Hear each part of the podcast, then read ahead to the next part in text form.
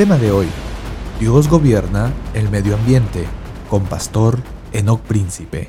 Pienso que la mayoría de nosotros entendemos que es Dios quien gobierna la creación, es decir, que Dios es el soberano de este universo. Pero no todos entienden eso. Algunos piensan que no hay un soberano, que el universo funciona por sí mismo, que simplemente las leyes de la física y la química gobiernan esta creación. No hay un diseñador, dicen ellos, no hay un promotor, no hay un creador. Históricamente se ha dicho que ante la pregunta ¿cómo empezó todo? Se ha respondido en cinco maneras. La primera es que todo empezó con la nada, pero si la nada es de verdad nada, ¿qué puede salir de la nada? Pues nada. La segunda respuesta es la más popular y es que todo empezó con la materia, que la materia es infinita, que la materia es eterna, que la materia es emergente. La tercera respuesta viene de los orientales, quienes dicen que todo empezó con un Dios impersonal, no con alguien, sino con algo. Puede ser un infinito insondable, un vacío insondable. Puede ser Vishnu,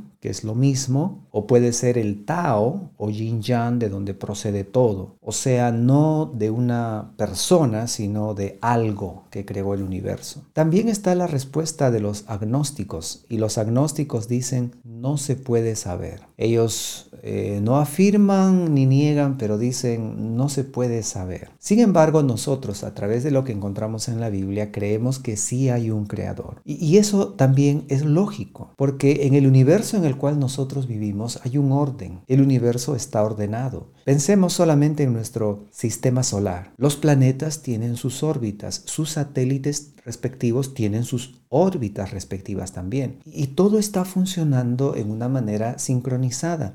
¿Por qué se pueden mandar naves a la Luna o a otros planetas? ¿Por qué? ¿Por qué se sabe en qué momento estarán en determinado lugar y con qué potencia y a qué hora se debe lanzar una nave en esa dirección para que se encuentren. Eso es porque vivimos en un universo ordenado. Entonces, el orden no es casual. Tiene que haber alguien que ordenó eso. Tiene que haber alguien que dispuso que eso funcione en esa manera. Es lógico, si nosotros encontramos en la calle tres piedras puestas así, dos arriba y una encima, no vamos a pensar que se hizo solo, que se pusieron solas esas piedras allí. Por eso en Hebreos dice, porque toda casa es hecha por alguno, pero el que hizo todas las cosas es Dios. Entonces vivimos en un universo organizado y eso habla de un organizador. Sí, yo sé la respuesta del materialismo que tiene que ver con el Big Bang y la explosión, pero como todos sabemos,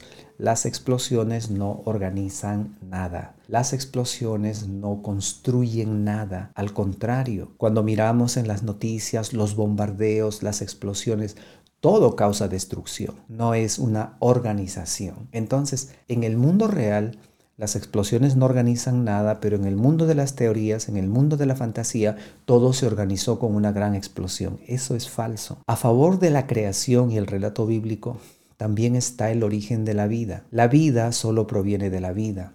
El hombre no ha podido crear vida en el laboratorio. Y no que no lo hayan intentado, es que no lo han logrado. Los hombres han tratado de juntar diversos elementos químicos presión, temperatura, diferentes variables y no han logrado. Lo máximo que han logrado hacer es sintetizar una enzima que es parte de la célula, pero también esa investigación o ese experimento está en cuestionamiento. Entonces, ¿cómo empezó la vida? Si supuestamente al principio todo era solo una materia inorgánica, ¿cómo empezó la vida? Y la vida solo proviene de la vida. Por eso es que en las clonaciones y en los diversos experimentos se empieza a partir de células vivas. Otro factor que nos habla también de un creador es la personalidad del hombre. Todos los seres humanos tenemos intelecto, tenemos emociones, tenemos voluntad. No nos movemos por instintos, no nos movemos por ciclos biológicos. Somos personas, somos seres que podemos pensar,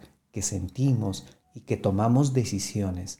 La materia no tiene personalidad. ¿Cómo pudo la materia darnos algo que no tiene? Es absurdo, ¿verdad? Y es algo inaceptable. Entonces nosotros vamos al relato bíblico y encontramos en Génesis 1.1, en el principio creó Dios los cielos y la tierra. ¿Por qué está todo ordenado? Porque Dios lo creó y Él creó orden en el universo. También encontramos en el versículo 7 que Dios hizo la expansión y separó las aguas que estaban debajo de la expansión de las aguas que estaban sobre la expansión y fue así. Dios creó esta atmósfera, esta atmósfera que nos permite vivir, que nos permite desarrollar, que nos, que nos permite existir esta atmósfera fue creada por Dios. Eso es lo que dice el relato bíblico. Dice también Génesis 1.11, después dijo Dios, produzca la tierra hierba verde, hierba que dé semilla, árbol de fruto que dé fruto según su género, y que su semilla esté en él sobre la tierra, y fue así. Dios creó la vida vegetal. En el 1.20 dijo Dios, produzcan las aguas seres vivientes y aves que vuelen sobre la tierra en la abierta expansión de los cielos, Dios creó la vida animal. Y cuando llegamos al versículo 26 encontramos que dijo Dios, hagamos al hombre a nuestra imagen, conforme a nuestra semejanza. Estos pasajes de, Génesis capítulo 1 pues nos aclaran quién creó todo, nos aclaran quién creó la vida y nos aclaran por qué tenemos personalidad. Dios tiene personalidad, Dios tiene intelecto, Dios tiene emociones, Dios tiene voluntad y Él nos ha dotado a nosotros de su personalidad, nos ha hecho a su imagen y semejanza. Génesis 1.27 dice, y creó Dios al hombre a su imagen, a imagen de Dios lo creó, varón y hembra los creó. Entonces está clarísimo en las escrituras que Dios es el creador. Por eso no es correcto llamarle a la creación naturaleza. La palabra naturaleza nos habla de un desarrollo natural la palabra naturaleza indica un proceso de evolución, un proceso de, desarrollo por causas naturales. Pero esto no se causó a sí mismo. Esto no se organizó por sí mismo. La Biblia dice que Dios creó los cielos, la tierra, la atmósfera, los planetas, los astros.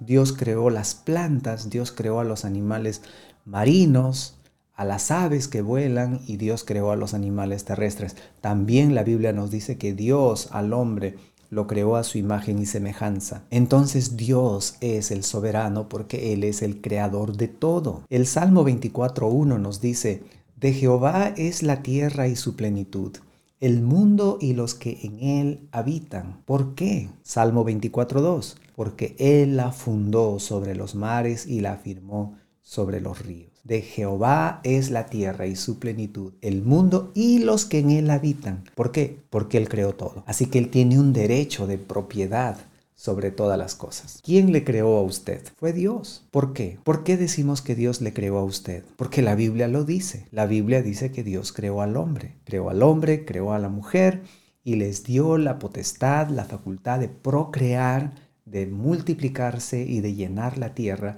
Así que todos nosotros somos creación de Dios, porque Dios puso en Adán y en Eva ese potencial de la procreación. Le preguntó, ¿quién es su dueño? Sí, ¿quién es el dueño de usted? Dios. ¿Por qué? Porque Él le creó. ¿Y según qué modelo le creó Dios a usted? A su imagen y a su semejanza. Mire lo que dice Santiago 3.9. Santiago 3.9. Ya antes, en Génesis capítulo 9, Dios había reconocido, a pesar que el hombre había pecado, a pesar de que había caído tremendamente en la depravación, Dios había reconocido que el hombre mantenía su imagen y semejanza. Ya en Génesis 9:6 Dios había dicho que si alguien mata al hombre también debe morir y se le debe aplicar la pena de muerte porque ha matado a alguien que ha sido creado a imagen de Dios. Y en Santiago, que es Nuevo Testamento, Santiago capítulo 3, verso 9, leemos lo siguiente. Con ella bendecimos al Dios y Padre y con ella maldecimos a los hombres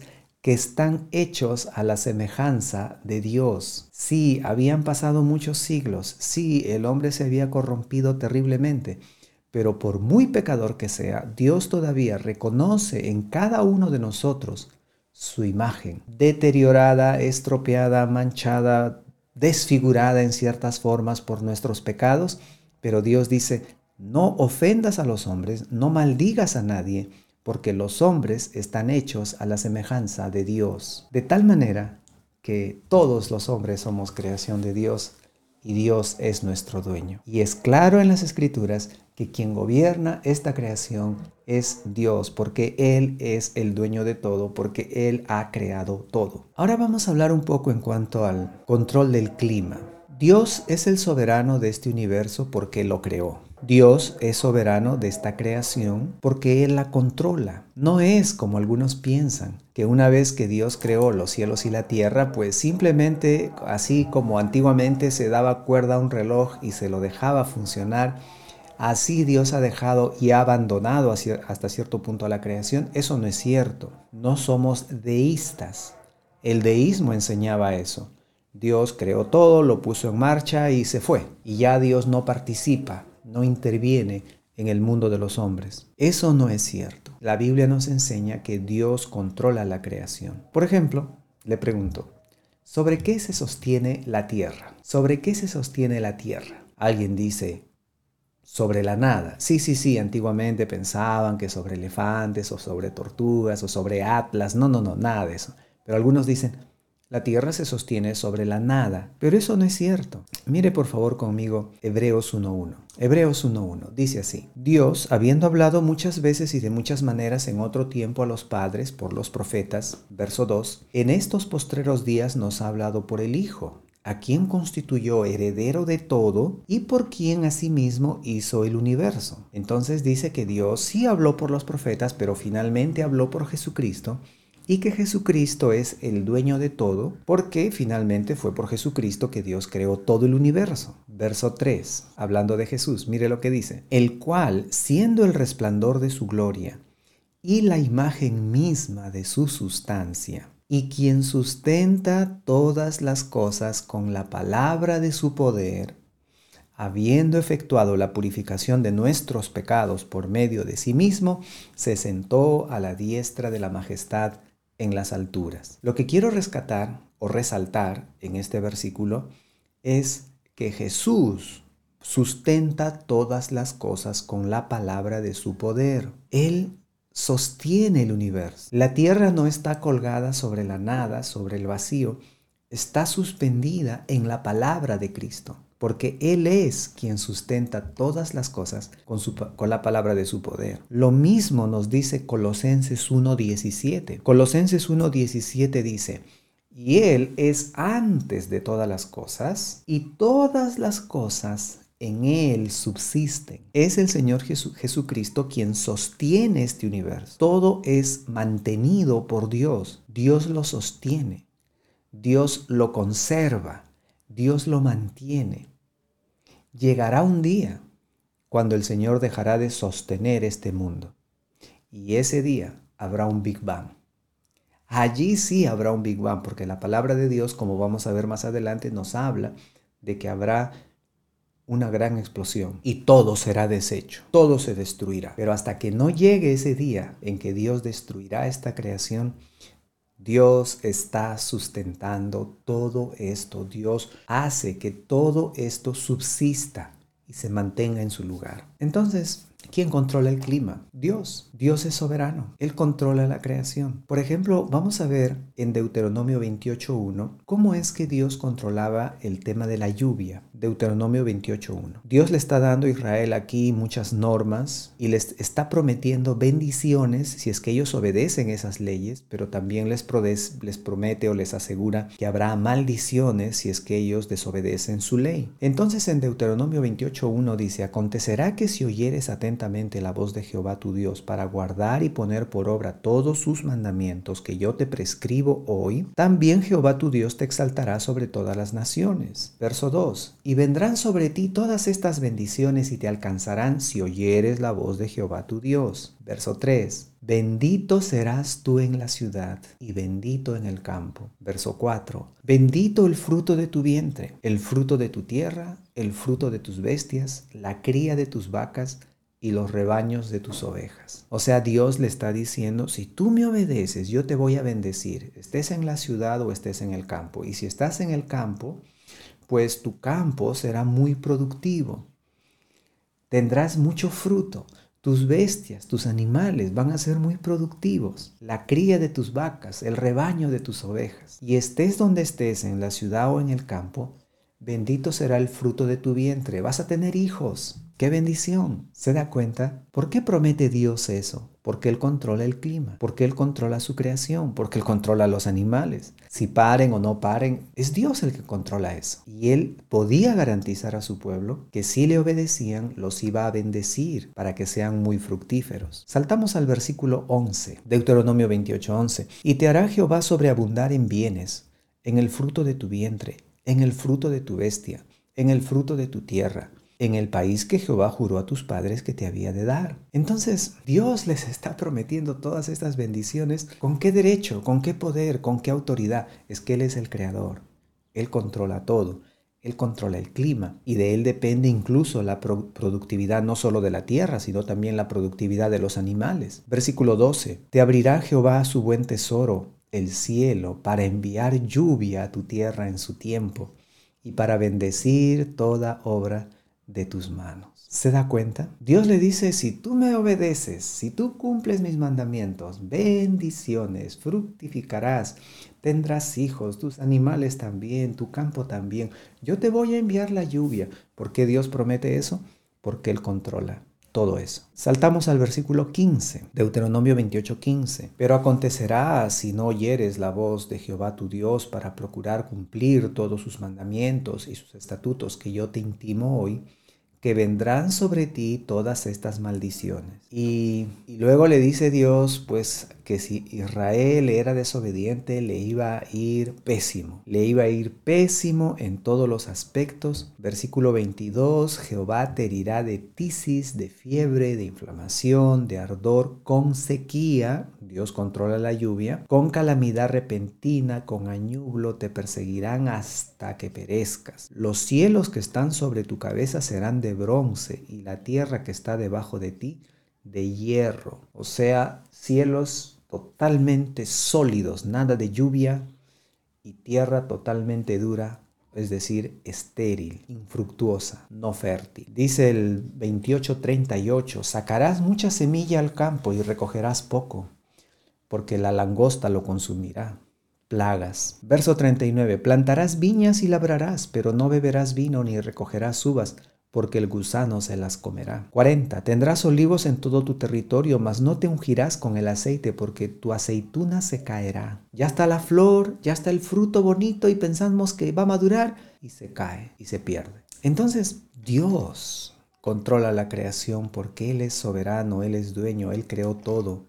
Él controla el clima, Él controla la productividad de los animales. Vamos a ver otro ejemplo del poder de Dios eh, mencionando solamente el caso de Egipto, ¿recuerda usted las plagas que mandó Dios sobre Egipto? Dios hizo que el agua, las fuentes de agua, los ríos, los puquios, se convirtieran en sangre. Qué horrible. Eso habrá sido una pestilencia, pero Dios lo hizo. Y luego, cuando Faraón se lo pidió, también volvió a convertirla en agua normal. Dios trajo plaga de ranas, de piojos, de moscas, úlceras, granizo, langostas, tinieblas. Y por último decidió la muerte de los primogénitos o los hijos mayores de los egipcios.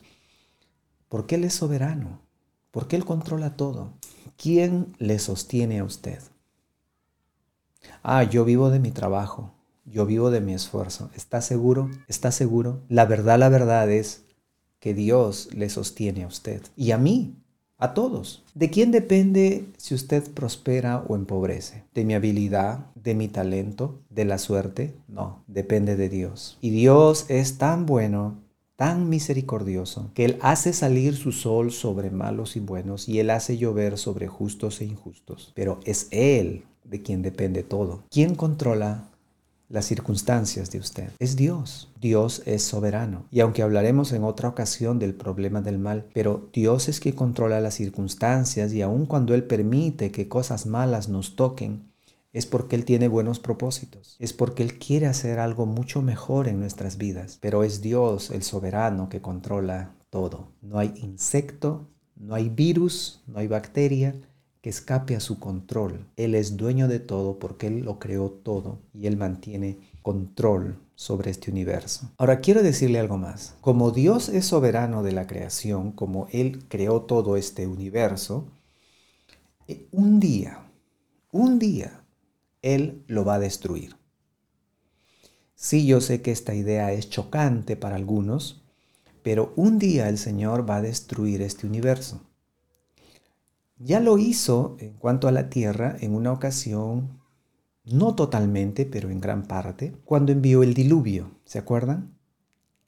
Ya Dios demostró su soberanía sobre la tierra porque vio que la maldad de los hombres era terrible. Ellos de continuo solamente estaban pensando en el mal se, levantaban para hacer mal, para pecar, para cometer perversidades y se acostaban pensando en las perversidades que iban a hacer el día de mañana. Dios dijo, no va más, basta, esto no puede seguir así y mandó un diluvio y las cataratas de los cielos se abrieron, toda la tierra se, fue eh, inundada.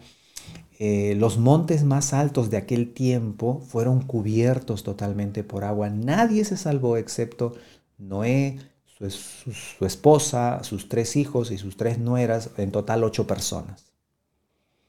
Pero Dios soberanamente decretó y dijo, esto se acaba aquí y lo inundó todo con agua. Eso fue la catástrofe del diluvio, de lo cual los arqueólogos encuentran y geólogos encuentran todavía evidencias hoy en día. Las evidencias del diluvio están en todo el mundo, porque fue un diluvio mundial. La Biblia dice que como Dios es soberano, un día va a destruir todo esto con fuego. Mire por favor segunda de Pedro 3.5. Dice, estos ignoran voluntariamente, ojo a esa palabra voluntariamente. Una cosa es que yo ignore algo pues porque desconozco, no tengo acceso, no supe absolutamente nada. Y otra cosa es que yo sepa algo y decido ignorarlo y decido no hacer caso. E, eso es lo que está hablando aquí en 2 de Pedro 3.5, cuando dice, estos ignoran voluntariamente que en el tiempo antiguo fueron hechos por la palabra de Dios los cielos y también la tierra, que proviene del agua y por el agua subsiste. Ignoran que Dios es el creador de todo. Voluntariamente hay evidencias. Hay evidencias porque las explicaciones humanas se caen por sí mismas, son insuficientes, son ilógicas, son poco inteligentes, no van con la realidad, pero estas personas de todas maneras ignoran voluntariamente que Dios creó los cielos y la tierra. Verso 6, segunda de Pedro 3:6. Por lo cual el mundo de entonces pereció anegado en agua. Verso 7 pero los cielos, o sea, el universo, los astros, sistemas y galaxias, pero los cielos y la tierra que existen ahora están reservados por la misma palabra, guardados para el fuego en el día del juicio y de la perdición de los hombres impíos. Dios dijo cuando mandó el diluvio, ya no volveré a destruir la tierra con agua, y nos mandó el arco iris como señal de su pacto. Pero ahora Dios dice, lo voy a destruir con fuego. Ya no lo destruiré con agua, pero lo voy a destruir con fuego. Y eso es lo que dice segunda de Pedro 3:7. Vamos al versículo 8 más, oh amados, no ignoréis esto, que para el Señor un día es como mil años y mil años como un día. Entonces, para nosotros están pasando miles de años y la gente dice, mira, ya pasan tantos años y no ocurre nada. ¿Dónde está la promesa de Dios? ¿Dónde está que Dios dijo que iba a hacer algo? No hace nada. Pero Dios vive fuera de la dimensión de nuestro tiempo, Dios mora en la eternidad y para Dios pues no hay tiempo, entonces un día es como mil años y mil años como un día.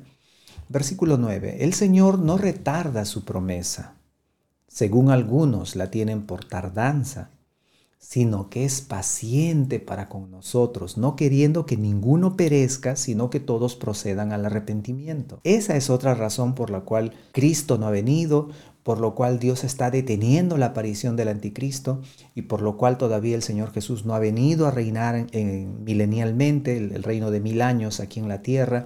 Esa es la razón por la cual Dios todavía no destruye esta tierra, porque Dios es paciente y está esperando que ninguno perezca, sino que todos procedan al arrepentimiento. Ese es su deseo, ese es su corazón. Versículo 10, segunda de Pedro 3:10. Pero el día del Señor vendrá como ladrón en la noche, en el cual los cielos pasarán con gran estruendo, y los elementos ardiendo serán deshechos, y la tierra y las obras que en ella hay serán quemadas. Verso 11. Puesto que todas estas cosas han de ser deshechas, ¿Cómo no debéis vosotros andar en santa y piadosa manera de vivir?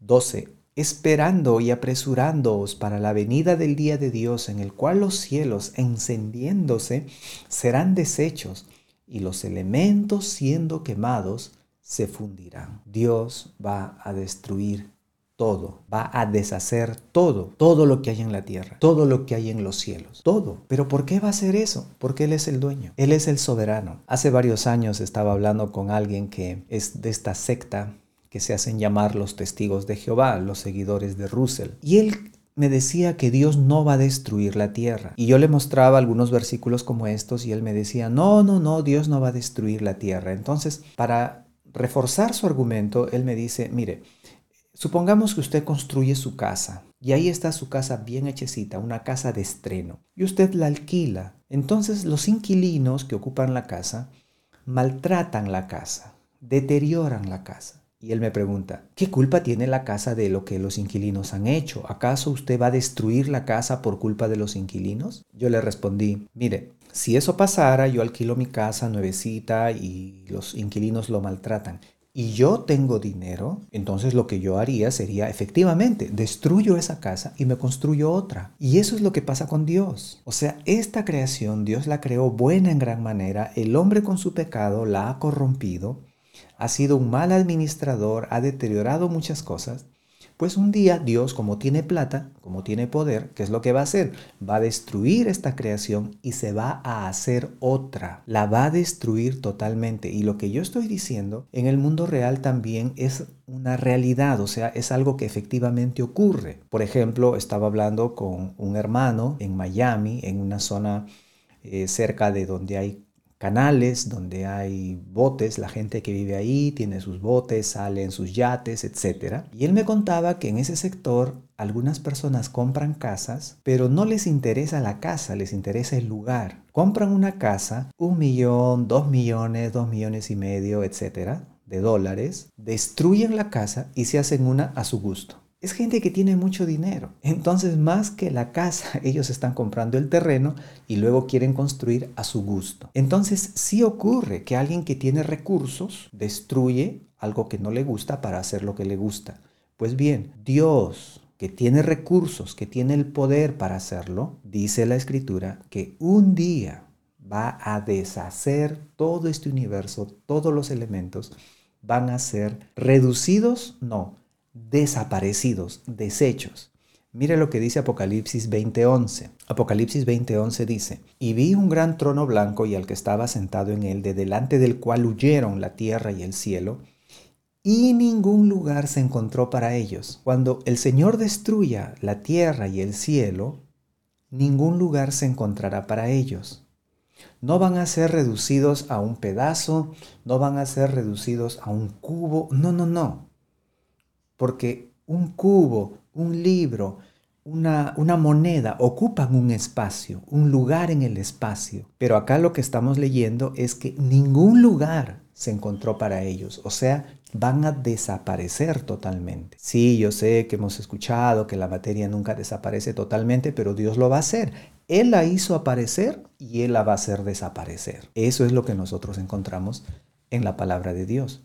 Una pregunta, ¿le va a destruir Dios a usted? E, en otras palabras, ¿le va a enviar Dios a usted al lago de fuego? La Biblia habla de un fuego eterno que ha sido preparado para el diablo y sus ángeles, pero también habla en Apocalipsis 21.8 de que los cobardes e incrédulos, los abominables y homicidas, los fornicarios, los hechiceros, los idólatras y todos los mentirosos tendrán su parte en el lago que arde con fuego y azufre. ¿Ese es el lugar que le espera a usted? Dios lo va a hacer. Y si usted dice, no, entonces para que Dios no me juzgue, me mato, me suicido, peor. Usted va a saltar de la sartén al fuego, porque mientras está vivo tiene la oportunidad de arrepentirse y de poner su fe en Jesucristo. Pero si usted muere, pierde la oportunidad, ya no va a tener más oportunidad y se irá directo al infierno. La Biblia nos narra que en el futuro Dios le dirá a ciertas personas en Mateo 25, 41, Apartados de mí, malditos, al fuego eterno preparado para el diablo y sus ángeles. Solo Cristo puede salvarnos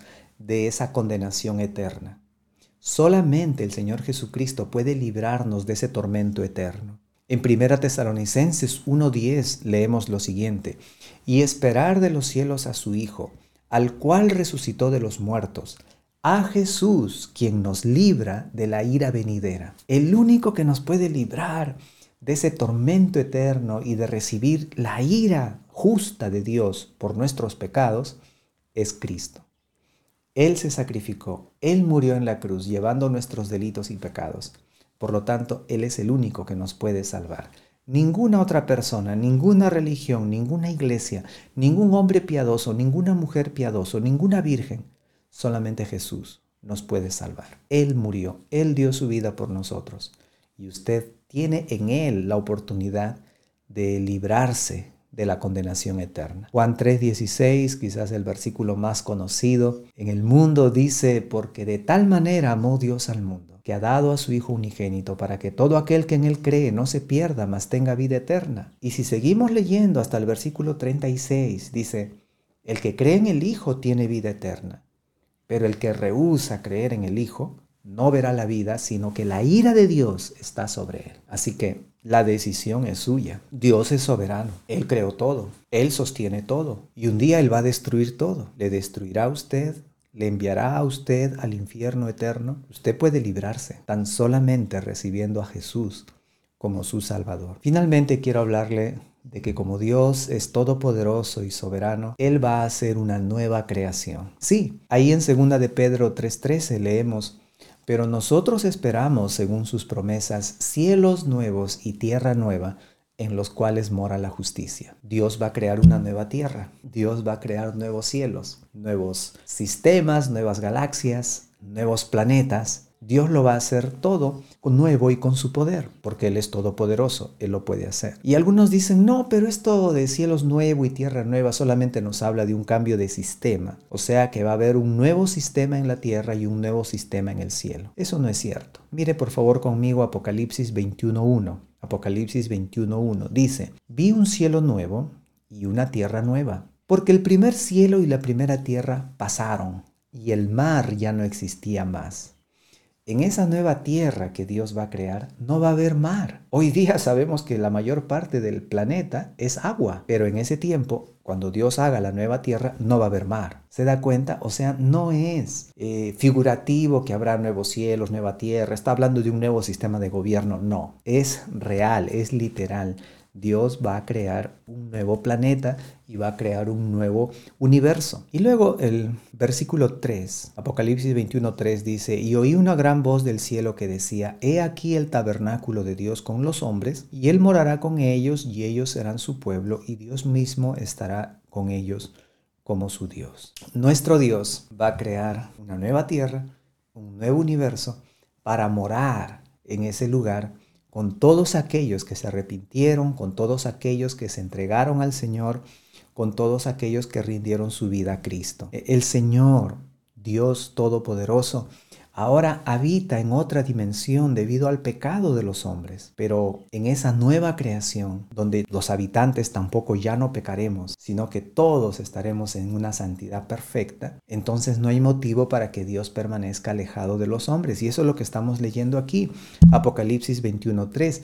He aquí el tabernáculo de Dios con los hombres, y Él morará con ellos, y ellos serán su pueblo, y Dios mismo estará con ellos como su Dios. ¿Estará usted allí en esa nueva creación? La decisión es suya. Si usted no lo ha hecho todavía, pues hoy día le invito a que usted se arrepienta de sus pecados y ponga su fe en Cristo. Si usted reconoce que es pecador, que está rumbo al infierno eterno, pero reconoce también que Cristo dio su vida en la cruz para salvarle, hoy día usted se puede arrepentir y creyendo de corazón declarar con sus labios que el Señor es su Salvador, que usted cree que Él murió para salvarle, que usted cree que Él resucitó para darle a usted victoria sobre la muerte. Si usted hoy día abre su corazón a Jesucristo, usted recibirá en este instante el perdón de pecados, la vida eterna en Jesús y la certeza de que usted gozará en la nueva creación, la nueva tierra, los nuevos cielos, y cuando la morada de Dios, el cielo, la nueva Jerusalén, descienda a esa nueva creación, Dios habitará con los hombres por toda la eternidad. ¿Por qué Dios puede hacer eso? Porque Él es soberano, porque Él es el creador, porque Él es el dueño de todo. Y aunque es paciente con nosotros, Él va a actuar conforme a lo que ha dicho. Que Dios le bendiga.